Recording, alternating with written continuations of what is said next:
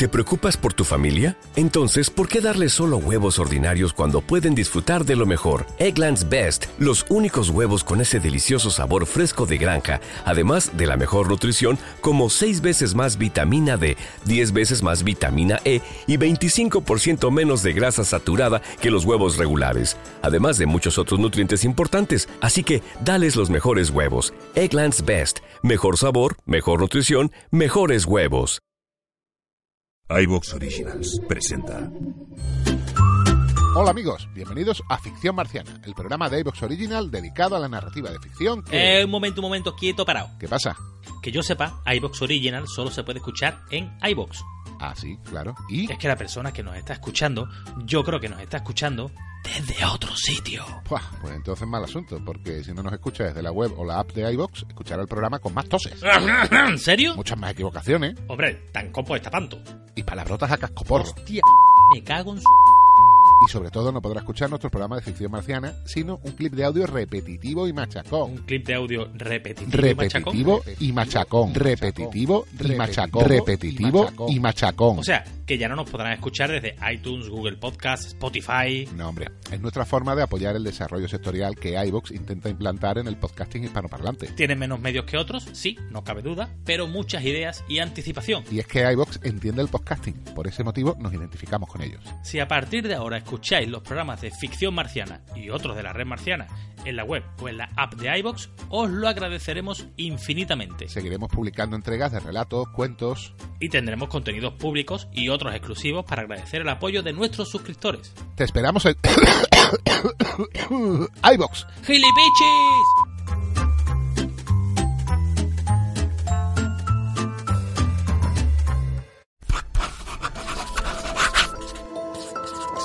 La Red Marciana presenta Planeta Laberinto.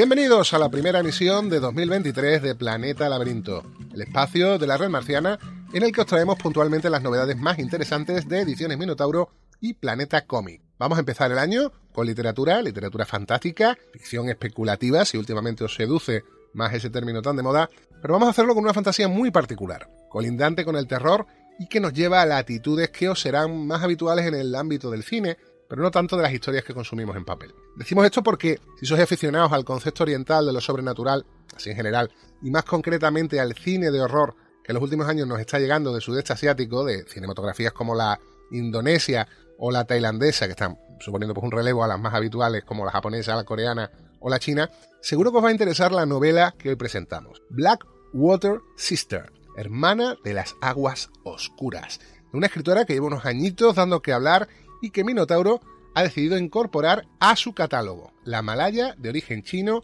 Zheng Chou. Y para hablar de ella, de ello, de la autora y de su tercera obra publicada en español, tenemos a un señor acostumbrado a las historias para no dormir.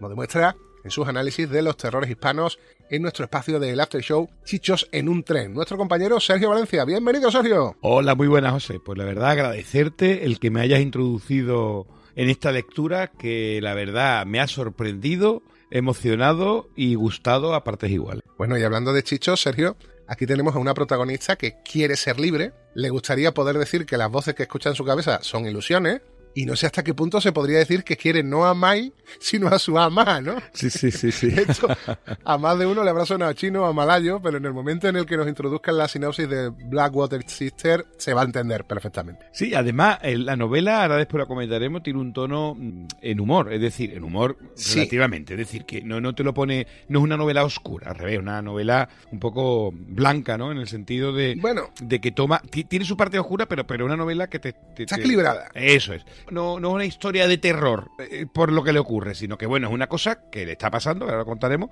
y te ponen sus momentos de humor y tal. Claro, porque tenemos a la hermana de las aguas oscuras, que es creepy creepy, Claro. pero luego la ama, que tú nos contarás quién es exactamente, pues hay momentos en los que te tienes que partir de risa Claro, porque es como esa versión que teníamos en el patriarcado de la suegra coñazo maléfica, Sí, sí, sí. pero sí, llevada a abuela. sí. Nah, la vieja del tu la vieja del visillo llevada a abuela, tal cual. Uh, la, vieja de- la vieja del visillo mezclada con la niña de, de The Ring, ¿no? Sí, sí, sí.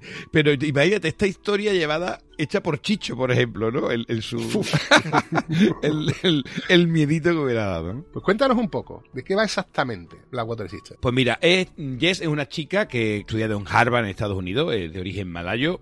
Estudió en Estados Unidos por un poco los, los avatares de la vida, ¿no? Del padre que lo llevan a trabajar allí y tal. Entonces, bueno, pues logra estar en Estados Unidos y logra estudiar allí la carrera. Pero mm, tiene que volver, tras acabar la carrera, tiene que volver a, a su Malasia natal porque sus padres se encuentran en una situación económica muy precaria. De hecho, tienen que dejar su casa y se tienen que ir a, a casa de, de su cuñada, o sea, de, de la hermana de su padre, ¿no? Sí, sí. A, a Ahí vivir a meterse en casa de los familiares Sí, porque sí, el sueño sí. americano ha salido mal. Claro, en plan ocupas, pero ocupas total, ¿no?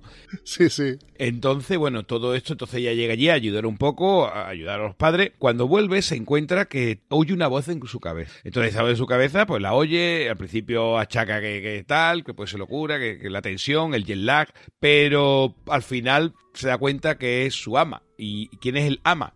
El ama es su abuela. Es, de hecho, la madre de su madre. Y por- murió hace unos meses. Ella llevaba mucho tiempo sin verla.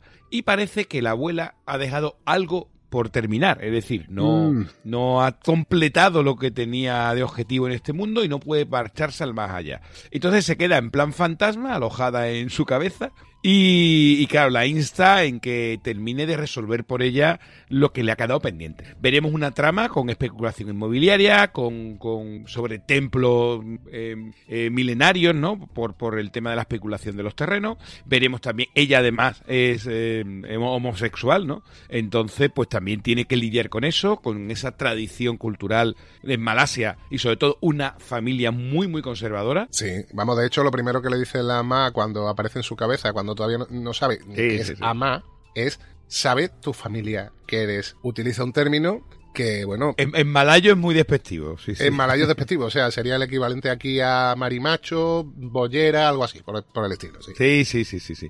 Y bueno, y eso, además de todo este cóctel, vamos a ver que la familia y los amigos de la familia, cada uno son de su padre y de su madre. eh, vamos a ver una, un conflicto de religiones, porque unos son cristianos, otros son de religión china tradicional, mm, la abuela que tiene su propia religión, que ahora después ya comentaremos, y todo, todo esto se ve mezclado en un mare magnum de, de también en la chavala, cuando empieza a decir, oye, me está pasando esto, pues cada uno quiere solucionarle la vida. Oye, aquí hay que hacerle un exorcismo, no, no, no, no, hay que ir al templo tal a que le hagan un no sé qué, y entonces, bueno, vamos a ver aquí una relación.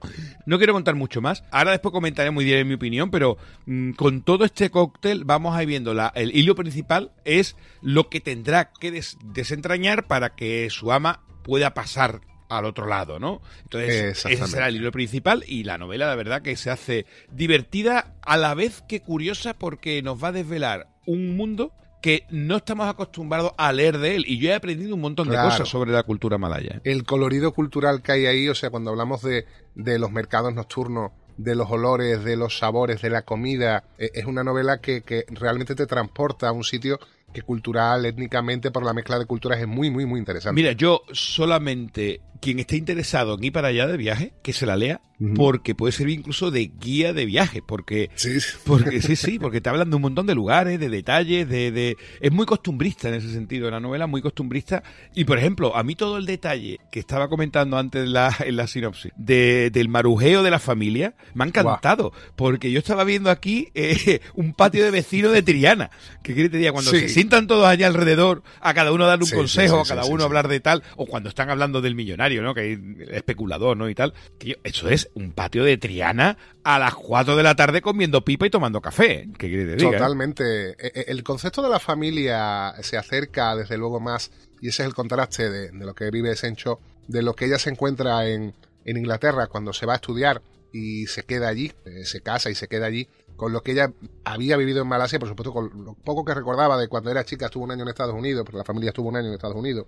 Y ella dice que realmente hay una unión familiar muy fuerte, que eso de alguna manera es una ayuda por un lado, por otro lado puede ser algo que te retiene, porque la familia muchas veces pues espera cosas de ti. Ya sabemos que los orientales en esto lo vemos, por ejemplo, en los jóvenes chinos que se están criando en España, cómo tienen una continua eh, lucha con sus padres porque los padres les obligan, les combinan que tienen que seguir la tradición, esto, esto, esto, lo otro, y ellos quieren otras cosas. Vivir en esta nueva cultura. Esto antiguamente en el pasado era China. Entonces aquí, hay, una, aquí una influencia china muy, muy importante. Hablemos claramente de qué es lo que pasa aquí, Sergio. Eh, Sencho es de origen chino. O sea, forma parte del veintitantos por ciento de población china que hay en Malasia. Eso es, sí, sí. Y luego, bueno, si, si, si tú consideras que, como ella dice, yo he tenido muchas tías coñazo, de las que tantos días dándote el coñazo, que podrían ser como ama, ahí lo ves claramente, aunque en este caso sea, sea la abuela. Y además la parte mm, fantástica ¿no? que lleva la novela, para mí ha sido muy revelador porque después, para prepararme el podcast, estoy investigando y para nada es algo ni gratuito ni fortuito, es decir, ha ido mm. totalmente intencionado y ha querido plasmar de manera directa y de manera indirecta eh, el tema de religiones en Malasia. Incluso, fíjate que después comentaremos, la mayoritaria, que el islamismo, no aparece para nada en la novela. Es decir, y eso lleva toda la intención. Eso lleva toda la intención. Sí. ¿eh? El islamismo está muy tapado. Tengo la impresión de que ella nos quiere meterse en otra trama paralela con lo que es su condición en la condición sexual de, la protagonista. Vamos, en Malasia esto está penado con Penada con cárcel. Pero además, si tenemos en cuenta que son sociedades que por un lado por el, estado en el que están, luego por la influencia del islamismo pueden ser muy machistas, muy patriarcales, pues si para colmo, eres lesbiana, peor. Sí, pero además esa, esa, es la religión del Estado y tampoco he querido darle bola, ¿no? Claro, entonces eso sería complicar más la novela. Pero sobre este tema, de hecho, yo te quiero hablar después. Vamos a hablar un poco primero de Sencho, de la autora y de lo que ha conseguido y de obras anteriores, porque ella tiene ya un par de cosas publicadas en España, son interesantes, y luego hablamos, desarrollamos un poco los temas de la novela. Pues mira, Sencho es, vamos, ya es, lo he comentado ya, una autora de fantasía malaya que vive en Birmingham, Reino Unido, tiene un título en Derecho por la Universidad de Cambridge y trabaja como abogada. O sea, ella es abogada y evidentemente escritora. Su primera novela fue Sorcerer to the Crown, que se publicó en 2015. Eso está publicado aquí en España como El hechicero de la corona. Y fue ganadora del premio mm, William F. Crawford eh, Fantasy Award en 2015 por su colección de relatos Spirits Abroad. Y aquí ella misma dice que Spirits Abroad la relaciona con Blackwater Sister. Dice que le gusta mucho la definición. Es una colección de relatos que, se publicó y se distribuyó sobre todo en Malasia, ¿no? Y ella dice que de algún modo por la presencia de la cultura malaya le gusta mucho la definición que hizo, un lector que dice que Blackwater Sister es Spirits Abroad, espíritus en el extranjero, la novela. Con eso ya nos hacemos un poco la idea. Sí, sí, sí. Y también fue finalista al premio Locus como primera novela en 2016 por, por esta de, de, to the Crown. Sí. Además, ha ganado por su relato, eh, si al principio no triunfa, inténtalo, inténtalo de nuevo, ganó un premio Hugo. O sea, estamos hablando, un relato corto, ganado premio Hugo. Ojo que, no todo el mundo tiene un Hugo, ¿no? Y nominada al Locus. Y nominada al Locus, efectivamente. Mira, si quieres te relato un poco su obra por bloque. El primero es la serie, el que tú has comentado, que tenemos el libro del 2015, eh, to the Crown. El hechicero de la corona. El, el hechicero de la corona, efectivamente. Y después en 2019 tenemos The True Queen. Esa es la continuación de esa serie. Esta es la continuación de esa serie, efectivamente. Que todavía no ha sido publicada en España. ¿Te está gustando lo que escuchas? Este podcast forma parte de Evox Originals y puedes escucharlo completo y gratis desde la aplicación de Evox. Instálala desde tu store y suscríbete a él para no perderte ningún episodio.